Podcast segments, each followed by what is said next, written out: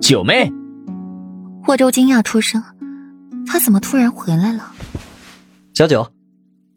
霍秋也对来人微微一笑，客气敬重到极点。安影，你怎么过来了？皇帝冰凌的眉眼软下，与待霍锦衣时的态度全然不同。顾染眯了眯眸子，这是东巡九公主，容貌如画，精彩艳艳，天资聪颖，为人和蔼良善，最得皇帝的宠爱，也是皇帝最心爱的一个女儿。若是他是男子，只怕太子之位都会是他的。今日一见，所言不虚，就连霍秋也是这般的敬重于他，连资意的霍州也是微变脸色。九公主，直到裴玉淡薄如雾的嗓音响起在顾阮耳边，顾阮才向霍安宁行礼，亦清隽如画，亦妖娆妩媚。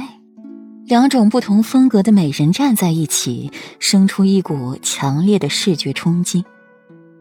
庄严斗艳，各自掠夺着对方的光彩。世子妃安好。霍安影细细打量了一番顾然，才轻柔着嗓音说话，眉眼间柔情一片，温婉似水。父皇，儿臣看到了。霍安影深看顾然一眼。美眸中带着些许移动，颖儿，你都看到什么了？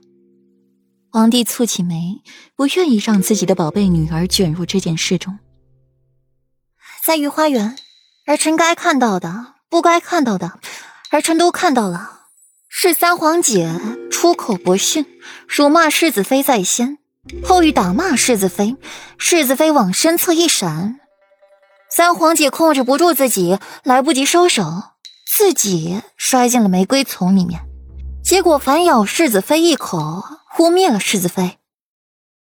霍安影三言两语就把方才的事给还原了一遍，面面俱到。顾安影，你胡说！你居然帮着外人说话！听到霍安影为顾染作证，贬低自己，霍锦衣就克制不住了，对霍安影大喊大叫起来。三皇姐，九妹说的都是事实。世子妃方才也说了，世子妃背对着玫瑰丛，又是如何将三皇姐推进去的？若是如此，三皇姐必定与世子妃起下争执，手臂上也定会有痕迹。三皇姐肯愿去内室将衣袖撩起，让九妹瞧一个清楚分明？霍安影丝毫不畏惧霍锦衣。就是一只剪了指甲、拔了牙的老虎，有什么好怕的？父皇已经不信任你了，你再这么闹下去，只会得父皇的厌恶。我，霍锦衣袖底下的手紧紧的握成了拳头，抿着嘴巴不说话。够了，安隐不会说谎，更不会冤枉自己的皇姐。锦衣，此事到此为止。皇帝摆摆手，都是自己喜欢的女儿。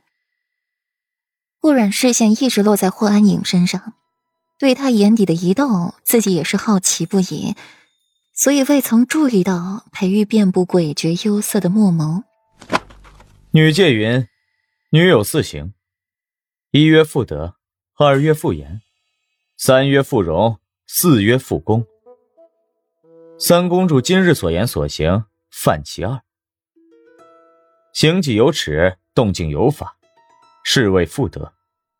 择此而说，不道恶语；实然后言，不厌于人，是谓妇言。四者，为女人之大德，而不可伐之者也。三公主今日做派，是该好生修身养性，不若便将这则女诫抄记几遍。